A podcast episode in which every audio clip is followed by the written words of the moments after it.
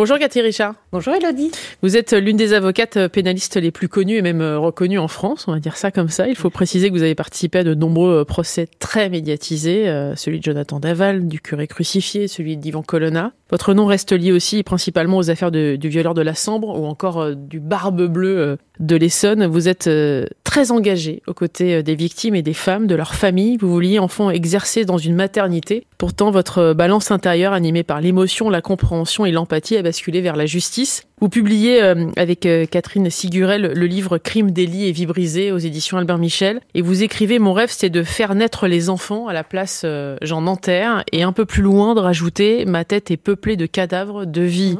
envolées, de corps souillés, profanés, de photos souvent insoutenables figurant au dossier. Ce livre n'est-il pas donc d'abord un besoin de, de faire prendre conscience au commun des mortels et à la justice et la place qu'occupe justement ce métier dans votre quotidien et le poids, en plus des rouages, de ce que signifie le mot justice En fait, ce qui s'est passé, c'est que euh, Catherine Siguret était venue me voir euh, plaider un dossier d'assises moi, je la connaissais pas. En fait, j'avais lu des livres d'elle d'ailleurs, mais on se connaissait pas. Et puis elle est venue me voir à l'issue du procès et elle m'a dit euh, "En fait, j'aime beaucoup ce que vous faites. À chaque fois que je vois un dossier qui m'intéresse, je regarde et oh, c'est Cathy Richard encore. Si on écrivait un livre ensemble." J'ai dit euh, banco et je pensais pas que c'était autant de travail. on comprend mieux qui vous êtes à travers cet ouvrage évidemment. Vous dites défendre, c'est mettre en lumière une personnalité et dévoiler le contexte des faits pour éviter que l'on résume un humain à son acte et à sa vie à un moment de bascule. Ce n'est pas nier l'évidence. Ça veut dire quoi? Ça veut dire que euh, le problème de la justice, c'est que ça fige.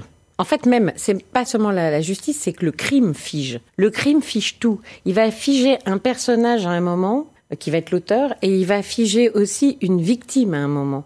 Et il va figer même les relations de l'auteur avec son entourage à un moment, et les relations de la victime avec son entourage à un moment. Par exemple, ce qui est très violent, c'est qu'on va vous dire le jour où vous avez perdu votre sœur, euh, votre frère dans des conditions dramatiques, on va vous, vous dire quand est-ce que vous l'avez vu pour la dernière fois? Et on va vous dire, bah bon, vous n'avez pas des relations si proches que ça avec. Enfin bon, moi, mon frère, euh, j'y suis viscéralement attaché. Il est parti vivre à Melbourne. C'est vrai que je le vois pas tous les jours. Vous voyez? Et en réalité, d'un seul coup, on vous pose des questions qui vous font prendre conscience de certaines choses. Et puis il y a le fait de se fâcher aussi, par exemple. Vous vous rendez compte? Parfois, on se fâche dans les familles parce qu'on pense qu'il y a toujours un lendemain il y a toujours un avenir. Enfin, on réalise pas que tout peut s'arrêter. Et puis, quand tout s'arrête, ben, ça veut dire que plus rien n'est possible. La réparation n'est plus possible, la, réconciliation n'est plus possible, le temps ensemble n'est plus possible. Et tout ça, c'est figé dans le cadre euh, du crime. Et au-delà de la technicité du droit, hein, des questions à se poser, du, eh ben, il y a ça aussi, il y a toute cette partie humaine, cet éclairage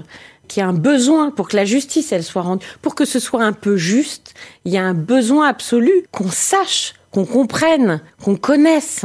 C'est Pierre Drake qui disait juger, c'est comprendre. Eh ben, être avocat, c'est faire comprendre. Voilà. Vous dites euh, d'ailleurs, enfin, vous, vous précisez les choses à l'intérieur de cet ouvrage. Vous nous racontez à quel point finalement votre combat principal, c'est de redonner vie et corps justement à ces personnes soit disparues, soit touchées, soit violées, soit. Ah, c'est ça le plus difficile? Le plus difficile, c'est que hum, on n'apprend pas euh, le contre-transfert comme les psychiatres. Hein. Voilà. Donc, euh, on absorbe. Alors c'est un fil de rasoir parce que il faut toujours avoir la distance. Parfois, on a des clients en colère parce que la souffrance, ça peut s'exprimer aussi avec la colère. Dans ces cas-là, on passe dans le, tourbillon. Hein. Et il faut justement leur dire je ne suis pas vous. C'est pour ça que je vais vous aider parce que je ne suis pas vous. Mais d'un autre côté, il faut que je ressente pour eux quand même. Donc il y a un fil de rasoir à avoir, de prendre complètement dans les tripes de ressentir, d'absorber mais de garder quand même aussi la hauteur. Enfin, c'est un, un, sport permanent, euh, intellectuel et, et surtout euh, affectif, quoi. Vous mettez justement en exergue la douleur, des, la douleur des victimes et celle des familles des victimes. Un crime, un viol, un délit a des répercussions dramatiques hein, qu'on ne mesure pas finalement euh, quand on est, nous, de l'extérieur, quand on n'est pas effectivement dans, dans ce fameux tourbillon que vous racontez là. C'est ça aussi le métier d'avocat, c'est de faire prendre conscience à la société de l'impact que les choses peuvent avoir sur des personnes qui n'ont rien demandé. Ben complètement. Dans le tourbillon de la justice, il y a euh, que des dégâts. En fait, souvent, euh, je dis, ben, de toute façon, moi, même si je fais tout au mieux du mieux du mieux, je pourrais pas rendre les gens heureux. Vous démarrez là-dessus d'ailleurs, c'est terrible. Je divorce les gens, je les marie pas. Je peux euh, les accompagner, leur prendre la main, les porter, les amener. Mais le chemin, il sera toujours douloureux. Alors, c'est sûr que c'est comme euh, quand on emmène son enfant se faire vacciner. On... Enfin, moi, par exemple, j'ai horreur des gens qui disent une piqûre, ça fait pas mal. Ah bah vas-y, si, ça fait mal une piqûre. Bon, voilà. Donc moi, je dis ça va te faire mal, mais ça dure pas longtemps et c'est fait pour ça, voilà. Et avec mes clients, je leur dis la procédure, c'est sûr que ça va être un moment difficile. C'est pas un chemin euh, avec des pétales de rose dessus. Non, c'est un, un chemin qui est long, qui est pavé de pierres qui qui font mal, mais c'est pour aller mieux, quoi. Au bout, il y a un horizon. Je dis, tout ce qui vous fait mal, tout ce qui vous fait mal aujourd'hui, je vous dis pas, oh, mais ça va aller mieux, vous allez oublier. Non. Je dis, ça va cicatriser. Ça fera pas comme si de rien n'était. Vous garderez une cicatrice. Vous garderez une marque de tout ça. Mais petit à petit, vous allez voir, votre cicatrice, elle va s'atténuer. Vous allez, et puis vous finirez peut-être par l'aimer. Elle représentera quelque chose pour vous. Voilà. Mais je peux pas rendre euh, un procès agréable, même si en réalité, ce dont je suis certaine, c'est que dans l'immense majorité des cas, je parle pas des dossiers où euh, l'accusé ni les faits, parce que dans ces cas-là, effectivement, forcément, il y en a. Mais je pense que une justice bien faite, c'est une justice dans laquelle finalement tout le monde ressort rasséréné, auteur, victime. C'est-à-dire qu'on a l'impression d'avoir été entendu, l'impression que ceux qui ont pris la décision ils l'ont prise en connaissance de cause. On a l'impression qu'on en sait le plus possible. C'est pas impossible ça, mais c'est de plus en plus difficile. Parce qu'en revanche, on bombarde de plus en plus. Malheureusement, on a de moins en moins de temps. On fait de plus en plus de la justice rapide. Donc on a de moins en moins l'impression d'être compris. Ça fait trois décennies hein, que vous plaidez, que mm. vous argumentez, que vous défendez, euh, que vous absorbez, parce que vous êtes un, papier buvard. Euh, plus les années passent, et on a l'impression d'ailleurs que le système judiciaire finalement se délite. Oui, alors je voudrais qu'on fasse confiance à la police et à la justice. J'entendais il y a quelques jours une jeune fille dire mais moi de toute façon je fais pas confiance à la police. Euh, je pense que quand on se fait agresser c'est pas forcément vers ça qu'il faut se retourner, euh, mais euh, vers les médias, l'entreprise. Enfin bon, bref. Non, non. Je pense que la justice doit être rendue dans les tribunaux. Je pense que la police doit être là pour recueillir. Mais à côté de ça, je suis atterrée par la tournure que prennent les choses. Et c'est vrai que je suis aussi pessimiste parce que tout se délite. Enfin, c'est le régalien dans notre pays, hein, quand on regarde les, enseignement euh, au secours, euh, bah, la santé euh, au secours, bah, la police au secours, la justice au secours. Voilà, donc on n'a plus le temps. C'est vrai que je critique les magistrats aussi, mais je termine en disant que je sais aussi qu'ils ont des circonstances atténuantes. Eux aussi, on ne leur apprend qu'à faire de de l'abattage. Euh, eux aussi, ils travaillent dans des conditions de plus en plus compliquées, de plus en plus même inhumaines entre eux. Donc, c'est vrai que je suis pas optimiste. Puis alors, là, je vais faire un petit moment de d'actualité, mais ça va pas aller en s'améliorant, parce que il faut quand même savoir que Là, je vais pas parler d'affectif, là. Là, je vais parler de faits. Il faut savoir qu'il y a un rapport de la mission inter-inspection d'évaluation de la police nationale qui vient d'être rendu, juin 2023, hein, sur les stocks alors, les stocks de procédures, déjà, moi, déjà, j'ai les poils qui se hérissent. Parce que, déjà, parler de stock, déjà, déjà on est dans les objets, là, hein, on n'est plus dans les gens, voilà. Donc, et puis, alors, on apprend quoi? On apprend qu'on a 2,7 millions de plaintes en stock, c'est-à-dire des vieux machins dont on ne sait pas quoi faire. Alors, de temps en temps, on classe sans suite. Mais ce qui est terrible là-dedans, c'est que non seulement on vous dit il y a énormément de procédures en stock, plus il y en a 3,5 millions qui arrivent chaque année, hein, plus des stocks, donc euh, voilà. Mais alors, un peu après, ils font de la prospection, voyez. Et puis alors, ils vous disent dans la prospection, alors, voilà, la mission a retenu trois scénarios d'évolution de la délinquance. vous savez Elodie, c'est grandiose, vous allez voir, c'est grandiose. Scénario numéro 1, maintien de la délinquance actuelle, eh bien, on aura 3,5 millions de procédures en stock en 2030. Deuxième scénario, progression de la délinquance de 2%. Donc là, on aura 5,4 millions de procédures en stock. Et puis troisième, scénario, progression de la délinquance de 4%. C'est-à-dire qu'il n'y a même pas, la mission ne peut même pas envisager que la délinquance baisse. C'est énorme, n'est-ce pas? Et en revanche, on nous parle de stock qui augmente. Et alors, le plus grave de tout ça, c'est que là, on vous parle des stocks de ce qu'on appelle la sécurité publique. Voilà. C'est-à-dire qu'effectivement, c'est quand euh, on se fait casser la voiture, euh, quand on se fait agresser, arracher son sac, euh, agresser dans le métro, enfin, tout. Voler son téléphone portable. Tout ce qui donne le sentiment d'insécurité en France. OK? On va au commissariat de police du coin et on va déposer plainte. D'accord? Et eh ben, c'est là où la plainte, voilà, ce sera qui pourra quand il pourra. Donc les gens, alors quand on prend leur plainte, parce que parfois on dit, attendez, là c'est, on va pas prendre votre plainte, c'est un X, on sait pas qui c'est, on pourra pas trouver, on n'a pas les moyens, faut pas leur jeter la pierre, ils ont pas les moyens. Hein. Donc voilà, et puis bah ça va rejoindre euh, des caisses de stock. Mais le pire, c'est qu'il y avait un truc qui fonctionnait en France, c'était la police judiciaire, parce que la police judiciaire c'était ceux qui avaient le temps, les moyens voyez Celle qui vient d'être réformée. Voilà. Et ben, elle disparaît. Elle est absorbée par la sécurité publique. Dire qu'en France, c'est extraordinaire. Eh bien, on enlève ce qui marche au profit de ce qui ne fonctionne pas. Et moi, je suis inquiète parce que la police judiciaire, elle s'occupait des choses graves. Je voyais Franck Martins hier, qui était le policier qui a interpellé Dino Scala. Police judiciaire. Avant tout ce qui merdait, sécurité publique. Voilà. Il y a un moment, euh, eh ben, ça va pas aller ensemble. Alors, d'un côté, on dit, on arrange les victimes de mieux en mieux, l'accueil des victimes s'améliore, etc. Ouais, ouais. Enfin, oui, mais non. Ça va. Elle est forcément, on va dans le mur. Beaucoup disent justement que la justice, elle, elle, euh, bascule souvent du côté euh, des coupables par manque de preuves et qu'on s'occupe pas assez des victimes. Vous en pensez quoi de ça? J'en pense déjà que on a souvent une vision dichotomique de la justice, c'est-à-dire un côté un peu Perry Mason. Tout le monde dit qu'il est innocent et il y a l'avocat qui vient et qui dit euh, il est innocent, je le prouve quoi. Il faut savoir qu'il y a énormément de procédures criminelles où les accusés reconnaissent les faits, d'accord? Donc, euh, donc déjà pour toute cette partie-là, la question elle se pose pas. Ensuite, bah, il y a la question effectivement de démontrer la culpabilité de quelqu'un. On a quand même pas mal d'éléments maintenant euh, en notre possession hein, pour démontrer la culpabilité des gens. Quand j'ai commencé il y a 30 ans, il n'y avait pas de téléphonie. Il n'y avait pas de vidéosurveillance. En fait, on se demande presque comment on interpellait les gens et comment on les condamnait à l'époque, puisque je me souviens dans le cadre de l'assassinat du préfet Erignac et du procès de Colonna, les journalistes qui m'interviewaient en me disant euh, mais il euh, n'y a pas de preuves contre Colonna, il n'y a pas d'ADN, il n'y a pas de téléphonie mobile. Je dis mais comment on condamnait les gens pendant des décennies? Non, il y a juste euh, des déclarations précises et circonstanciées de tout le commando. Il y a juste, enfin, donc, voyez. Et donc, les choses évoluent en ce sens. On a de plus en plus d'éléments. On dispose de plus en plus d'éléments. Après, je pourrais parler longtemps de ce qu'est la présomption d'innocence. La vérité, c'est aussi que, à partir du moment où quelqu'un est poursuivi, vraiment poursuivi, hein, pas seulement dénoncé, mais à partir du moment où quelqu'un est poursuivi, la loi dispose qu'il y a une présomption d'innocence. En réalité, il y a toujours un peu dans la tête des juges une présomption de culpabilité il y a ce qu'on appelle l'intime conviction des juges. Vous voyez, on n'est pas l'américaine encore. L'américaine, vous savez, il faut vraiment qu'il y ait, ce soit prouvé, démontré. En France, l'intime conviction.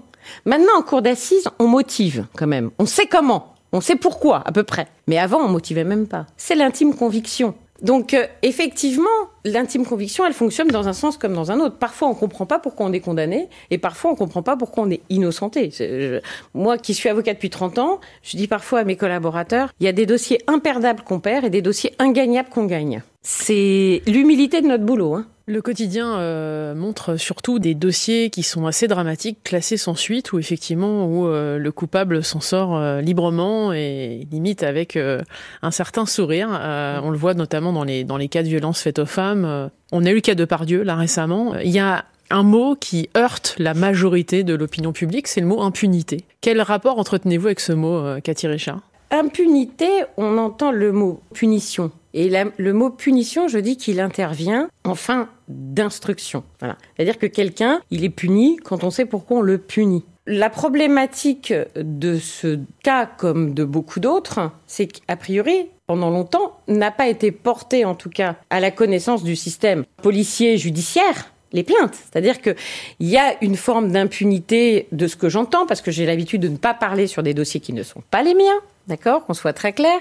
Mais il est vrai que on se rend compte que la parole parfois se libère devant les médias avant de se libérer devant les policiers, où il y en a une qui dépose plainte et du coup la parole se libère pour les autres. Alors, ça peut être bien parce que ça peut permettre effectivement pour des gens qui sont puissants ou considérés comme tels, célèbres, voilà, ça peut effectivement permettre de se dire voilà, je ne suis pas toute seule. Mais après, je veux dire, après, il faut quand même que les choses elles reviennent dans le cadre judiciaire, quoi. Et c'est pas une question. Après, je veux dire, tant que la, la justice n'a jamais été saisie à ma connaissance, hein, des agressions ou des débordements en tout genre de Gérard Depardieu comme d'autres, on peut pas parler d'impunité judiciaire. On peut parler d'immoralité. On peut parler peut-être d'immoralité d'un milieu.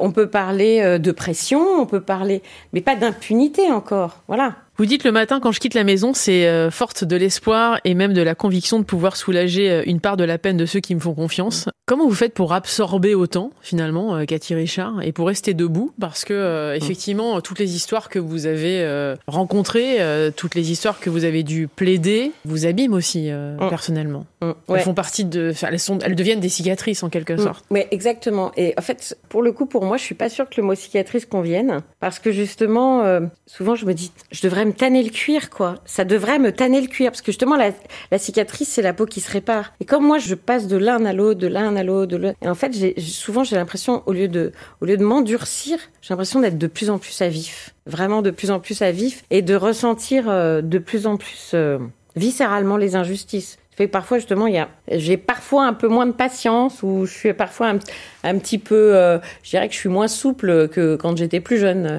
vis-à-vis de certaines injustices parfois banales hein, justement de quelqu'un qu'on n'écoute pas en audience euh, maintenant ça m'arrive de, vraiment je me lève quoi je ne le supporte pas voilà. Et en réalité je m'endurcis pas non je je je me résous pas je je j'arrive pas j'arrive pas à me résigner. Non je suis pas résignée vous avouez que votre instinct euh, vous pousse à épouser la douleur des victimes, mm. que vous êtes né comme ça. Enfant, vous, vous dévoriez hein, les, mm. les livres, euh, que ce soit Fantomette ou mm. le Club des Saints, qui avait aussi euh, Paris Match. Il y avait des couvertures de magazines, il y avait Les Faits divers, il y avait Zola, Maupassant. Il y a un déclic un jour lors d'un déménagement. vous devez quitter votre quartier parce que justement, ça commence à devenir compliqué en termes d'incivilité et de comportement. C'est là que vous comprenez que il faut que vous jouiez un rôle dans cette vie-là, dans cette capacité à aider les autres, à faire changer les choses En fait, pour tout vous dire, j'ai jamais eu l'ambition de jouer un rôle. Vous voyez ce que je veux dire? C'est la vie qui me conduit à aider ceux qui me demandent. Il y a une main qui se tend, bah, je la saisis. Pour moi, c'est juste normal, quoi. Vraiment, c'est. Ensuite, c'est vrai que j'étais passionnée de faits divers.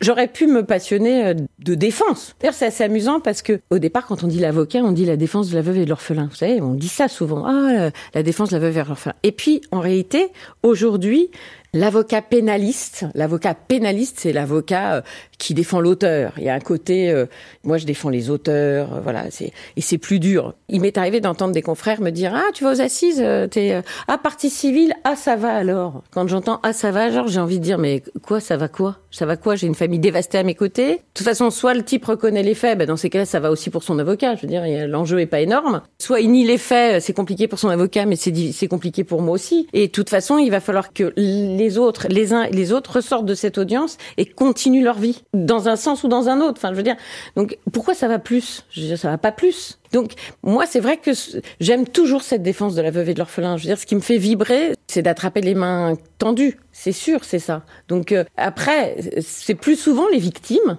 C'est pas toujours les victimes. Ça peut être aussi des auteurs. Ça peut être des gens qui sont euh, poursuivis injustement euh, ça arrive, je suis désolée, il y a des erreurs judiciaires. Ça peut être aussi des gens qui sont poursuivis normalement, mais qui ont besoin qu'on explique, qui ont besoin de pouvoir partir, faire leurs années de détention en ayant le sentiment, l'apaisement d'avoir été jugé et compris. C'est hyper important ça. Vous savez, un jour, j'étais avec une, petite fille. Elle avait fait l'objet de viol de la part de son grand-père. Et je lui dis, en fin de rendez-vous, je lui dis, tu sais, je veux que tu, tu, tu sois au courant et que ce soit moi qui te le dise.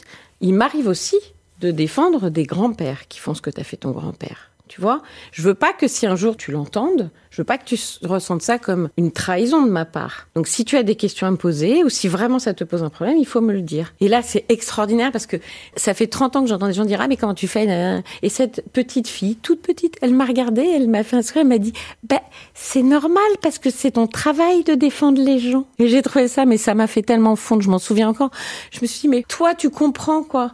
Toi, t'es victime et tu comprends que c'est normal qu'il faut défendre les gens. C'est pas les innocenter, les défendre, c'est pas mentir, c'est pas transformer, c'est pas être malhonnête. Non, c'est les défendre. Comment on défend un violeur d'enfants alors, Cathy Richard? On défend ou on défend pas d'abord, parce qu'il m'est arrivé de refuser des dossiers. En réalité, quand je refuse un dossier, c'est euh, lié non pas aux faits, mais à l'attitude de l'auteur au regard des faits. Et je laisse une chance, hein, c'est-à-dire que d'abord on en discute quand même. Mais euh, quand j'ai quelqu'un qui en face euh, de moi euh, persiste à dire c'est elle qui m'a allumé, machin, enfin bon, que vraiment, enfin je sens pas de possibilité d'évolution. Je dis, je suis pas psy, d'accord? Donc moi, j'ai pas le temps qu'un psy. J'ai pas le temps de faire évoluer quelqu'un comme un psy le fait. J'ai pas le temps que la personne ça vienne d'elle-même. Enfin voilà. Donc moi, je, j'arrive, je, les prends, je les secoue. Je dis, faut, faut, faut que tu comprennes là, faut que ça rentre. Donc soit ça fonctionne, soit effectivement, il y a, je sens que ça fonctionne, je sens qu'il, que lui est touché, je, soit non. Voilà. Et si c'est non, bah il y a un moment où euh, je vais pas aller dire que moi je, suis désolée, je vais pas aller plaider que vous êtes innocent alors que je suis super certaine que vous êtes coupable. Puis c'est c'est pas dans votre intérêt quoi, je veux dire même c'est sûr que c'est pas dans votre intérêt. Il y en a un qui avait pris euh, je sais plus 12 ans je crois en première instance, j'étais pas son avocat pour des agressions des viols, des viols pardon sur ses sur ses petites filles notamment et il me demande d'être son avocat en appel. Donc je, je dis OK, je regarde le dossier il me dit c'est c'est un complot, je suis innocent. Donc il y a toujours un le bénéfice du doute, c'est vrai. Hein il faut parfois il y a des choses qui nous semblent délirantes et puis c'est vrai parce que la réalité dépasse parfois la fiction. Pourquoi pas? Je lis le dossier. Et j'acquiers la conviction absolue qu'il est coupable. Je veux bon. Donc, je vais le voir en détention, je lui explique, et il me dit, non, non, mais non, vous comprenez pas, je suis innocent, je suis innocent, je suis non, non. Je dis, mais démontrez-moi. Tant que je suis pas convaincue, je convaincrai personne. Et puis, on n'y est pas arrivé. Et du coup, je lui ai dit, j'irai pas avec vous. Et puis, bah, de 12, il est passé à 16, je crois. Enfin, voilà. Et tant pis pour, enfin, je veux dire, après, non, il avait pris 14, je crois. Et moi, je lui avais dit, si vous allez en appel, moi, je veux bien vous assister en appel. C'est là où, voilà. Moi, je veux bien vous assister en appel. Mais on y va parce que c'est le dernier moment où vous pourrez demander pardon à vos petites filles. On y va pour que vous sachiez leur parler. Le peu que vous pouvez faire dans tout ce que vous avez détruit, vous, vous reconstruisez un peu c'est pour vous, c'est pour elle, c'est pour tout le monde. Il a dit non, j'y suis pas allé. Il a pris plus. C'est vrai que je l'aurais pas fait acquitter, mais il aurait peut-être pris moins que 14 ans. En tout cas, il a pris plus. Donc souvent, quand même, j'ai pas de problème. Je veux dire, j'ai pas de problème de conscience avec ça, parce que je trouve quand même que souvent, bah, l'honnêteté, en tout cas quand on est dans l'humain, pas quand on est dans le banditisme, euh, trafic, etc. Quand on est dans l'humain, l'honnêteté, elle va souvent avec l'intérêt de tout le monde quand même. La bonté, l'empathie, enfin voilà, les choses logiques, ça va souvent avec l'intérêt de tout le monde. Vos parents vous ont transmis ça d'ailleurs, hein. mm. euh, l'émotion, euh, la compréhension, euh, l'empathie, beaucoup. vous n'êtes pas du sérail, vous le dites d'ailleurs, vous l'avouez, vous, vous, le reconnaissez, vous dites moi j'étais pas du sérail, je suis une banlieusarde, j'assume d'ailleurs, mm. je, je, tiens à ce fil-là mm. avec la vie parce que c'est sans doute celui qui me reconnecte le plus. Est-ce que c'est vrai cet adage qui existe dans la justice qui dit que il n'y a pas de sexe sous la robe? Ah oui, Cathy Richard. Ah bah oui. Bah oui. Alors là, je, je, sors un livre sur lequel il y a écrit une avocate. C'est vrai qu'il y a des moments où on est obligé de dire une avocate. Parce que, mais c'est vrai que par exemple moi, quand on me demande ce que je fais comme métier, je suis avocat. C'est une fonction. Pour moi, j'ai je, la fonction d'avocat. Donc je veux dire, c'est pas. Mais après, dans cette fonction d'avocat, il y a des hommes très maternants et des femmes qui sont des tanks. Après, je suis Cathy. Voilà, je suis avocat façon Cathy. C'est là où ça pourrait paraître parce que moi, j'ai une façon, je pense, très maternante d'être avocate. Vous racontez d'ailleurs que souvent, quand vous raccompagnez euh, des jeunes euh, qui viennent vous voir pour les défendre, vous leur dites bon bonne journée les enfants, euh, on se reparle bientôt. ouais, c'est ça. Mais c'est ça. Encore là, j'étais avec les bah, bah, tiens mes victimes, voilà, mes victimes du procès Scala. Puis j'ai non parce que là mes filles elles peuvent pas rester. bon voilà, il y a c'est vrai qu'il y a ce côté qui m'a joué des tours d'ailleurs parfois parce que notamment c'est quand même aussi mon métier. Donc il y a quelque chose qui est, que je déteste dans ce métier, mais dont on peut pas faire l'économie. C'est le cas de le dire. Ce sont les honoraires, par exemple. Et c'est vrai que ça, pour moi, ça a été toujours un cauchemar, cette histoire d'honoraires. Parce que pour moi, on aide gratuitement. Enfin voilà. Sauf que c'est juste pas possible du tout. j'ai des charges énormes pour le cabinet, donc voilà. Je et puis il faut vivre. Enfin, c'est mon métier. J'ai beaucoup de mal avec ça, mais c'est mon métier. Et donc euh, ça a pu me poser des problèmes parce que j'ai une telle relation en plus quand même avec mes clients qui au départ, alors en plus, on fait qu'il y a eu on me dit mais enfin je comprends pas euh, enfin elle dit qu'elle est là pour moi elle me demande l'argent bah oui je suis là mais en plus oui j'ai besoin d'argent enfin c'est très compliqué ça aussi pour moi, c'est une, aussi une des grosses difficultés de mon métier. Vous dites, euh, j'ai compris plus tard qu'il était beaucoup plus ambitieux euh, de se croire euh, fondé à juger qu'à défendre. Ouais. comment on défend aujourd'hui Cathy Richard dans une société qui est dictée par les réseaux sociaux avec un, un tribunal public permanent, une vindicte populaire comme on dit parfois et souvent, avec une désinformation totale, enfin souvent sur laquelle nous-mêmes on est obligé en tant que médias de, revenir. C'est ultra inquiétant et c'est même terrorisant si on pense en plus à l'intelligence artificielle qui risque de, de, nous revenir en pleine pomme parce que quand en plus on aura des images truquées ou des choses, ça va être l'horreur absolue quoi. La justice prend du temps. En ce moment, elle prend beaucoup trop de temps. Parce qu'effectivement, on n'a pas suffisamment de moyens, on n'a pas suffisamment de juges. C'est paradoxal, mais parce qu'on n'a pas suffisamment de temps, du coup, bah, il y a des choses qui traînent et puis des choses qu'on évacue trop vite. La justice prend du temps. On ne peut pas se faire une opinion sur des faits graves, sur la vie de quelqu'un Comme ça, là. Oh, j'ai vu une image, je me fais une idée. Mais non, l'être humain, il est tellement plus complexe que ça. C'est ce que je dis toujours, ça ne veut pas dire qu'il est innocent. Mais ça ne veut pas dire non plus que c'est un monstre. J'ai toujours refusé, refusé ce mot. Dans les pires dossiers, en étant partie civile, je déteste ce mot. Je peux dire euh, des mots pas beaux, je peux dire c'est un connard, je peux dire je l'aime pas, mais monstre, non. Il fait des choses monstrueuses. Voilà. Après, il faut du temps pour ça. Et les réseaux sociaux, notre société de l'instantané, pour moi, ça pose des vraies, vraies, vraies questions et, et ça bousille aussi des gens. Hein. Ça, c'est certain. Vous égratignez un peu euh, le journalisme d'aujourd'hui, mmh. euh, bah Cathy Richard, celui qui commente sans se renseigner lui-même. Mmh. D'ailleurs, euh, vous faites référence à un journaliste qui un jour a commenté des images sans avoir pris la peine de vous appeler. Vous étiez au procès Charlie, vous connaissiez très bien T-News. Mmh. vous dites d'ailleurs à quel point vous êtes impacté. Il y a une notion de liberté dans quasiment toutes les affaires qui tombent. Cathy Richard, quel est votre rapport avec cette notion de, liberté Parce que finalement, votre métier, c'est soit de la retirer, soit de la maintenir.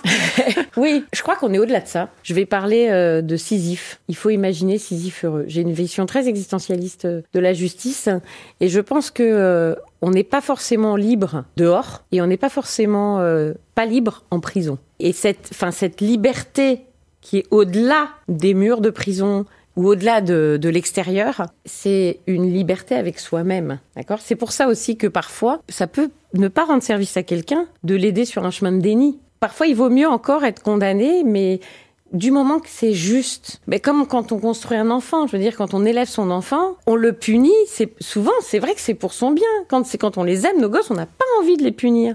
Mais on se dit là, ça, je ne peux pas laisser passer ça. Je le punis et ça le construit aussi. Et je pense que la punition, elle doit exister parce qu'elle est importante aussi, ne serait-ce que pour construire l'auteur aussi. Donc euh, maintenant, vous me parlez de de Charlie. Bon, voilà, c'est c'est ça a été. Euh, un procès euh, à la fois extrêmement éprouvant. Effectivement, j'étais aux côtés moi du fils de Bernard Maris, mais je connaissais Tinius. Ça a été un procès qui a été d'une densité euh, pas seulement euh, parce qu'ils ont été abominablement tués, mais ça a été une densité parce qu'on avait des gens qui venaient parler justement de liberté, qui venaient expliquer ce que pouvait être une forme de fascisme, qui venaient parler de diktat, de façon de penser. Et ce procès a été filmé Hein, parce que c'est toute, toute, la problématique des procès filmés, c'est-à-dire qu'il a été procès, il a été filmé, mais pour pouvoir être visionné dans 50 ans. Et moi, je, je, je déplore qu'il n'y ait pas euh, des images déjà qui passent déjà euh, aujourd'hui dans les écoles, quoi. Il y a déjà des choses que les jeunes devraient entendre. Je sais pas comment, je sais pas où on en sera dans 50 ans. Je suis pas d'un optimisme absolu. J'espère qu'on n'en aura pas besoin dans 50 ans, mais on en aurait bien besoin aujourd'hui. Pour terminer, votre adage, euh, en tout cas celui que vous transmettez à vos enfants, il est très clair. La vie, ce n'est pas avoir et obtenir, car mm. vous êtes vraiment contre les richesses, mm. hein, ceux qui, qui font des actes, qui commettent des actes euh, limite gratuits mm. parce qu'ils visent une richesse. Vous dites, la vie, ce n'est pas avoir et obtenir, mais être et devenir. Est-ce que vous êtes heureuse de la femme que vous êtes devenue, Cathy Richard, au fil du temps? Bah, Je suis heureuse d'être utile, c'est aussi euh, j'ai la, parole de, la personne. Je me souviens plus parce que je suis pas douée pour retenir les noms euh, que j'ai cité en tout début de livre, hein, qui dit euh, si dans sa journée on a donné un sourire à quelqu'un, eh ben on l'a pas fait pour rien, qu'on n'a pas vécu pour rien. Alors je, je peux pas dire que c'est enfin le, bonheur, hein, ça occupe des philosophes longtemps, donc je je sais pas si je suis heureuse ou pas. Je suis souvent très fatiguée, ça c'est sûr. Après, je me sens, je me sens utile. Et ça, déjà, euh, bah, c'est bien. C'est Ralph Waldo Emerson. Merci. Qui a dit ça. Il a dit savoir qu'un être au moins respire mieux parce que vous êtes passé en ce monde. Voilà ce que j'appelle réussir sa vie. Voilà. Et moi, je sais que je reçois des témoignages des années plus tard de clients qui reviennent vers moi et qui me disent mais je, mais ma vie, elle est différente, quoi. Vous avez euh, contribué. Alors voilà, c'est pas un miracle, mais je me dis j'ai servi à quelque chose. Là, j'ai autour du cou euh, un petit collier avec un signe infini qui m'a été offert par mes clientes hier, euh, mes trois clientes dans le dossier euh, d'Inoscala. On a toutes les quatre le même, parce qu'on est liés pour l'infini. Bah, c'est ça, je pense. L'important, c'est qu'effectivement, je, en tout cas, je leur permette de regarder vers l'infini. Merci beaucoup, Cathy Richard, d'être passée dans le monde d'Élodie sur France Info. Le livre s'appelle Crime, délit et vie brisée, euh, aux côtés de Catherine Siguré. C'est sorti aux éditions Albert Michel. Merci beaucoup. Merci, Elodie.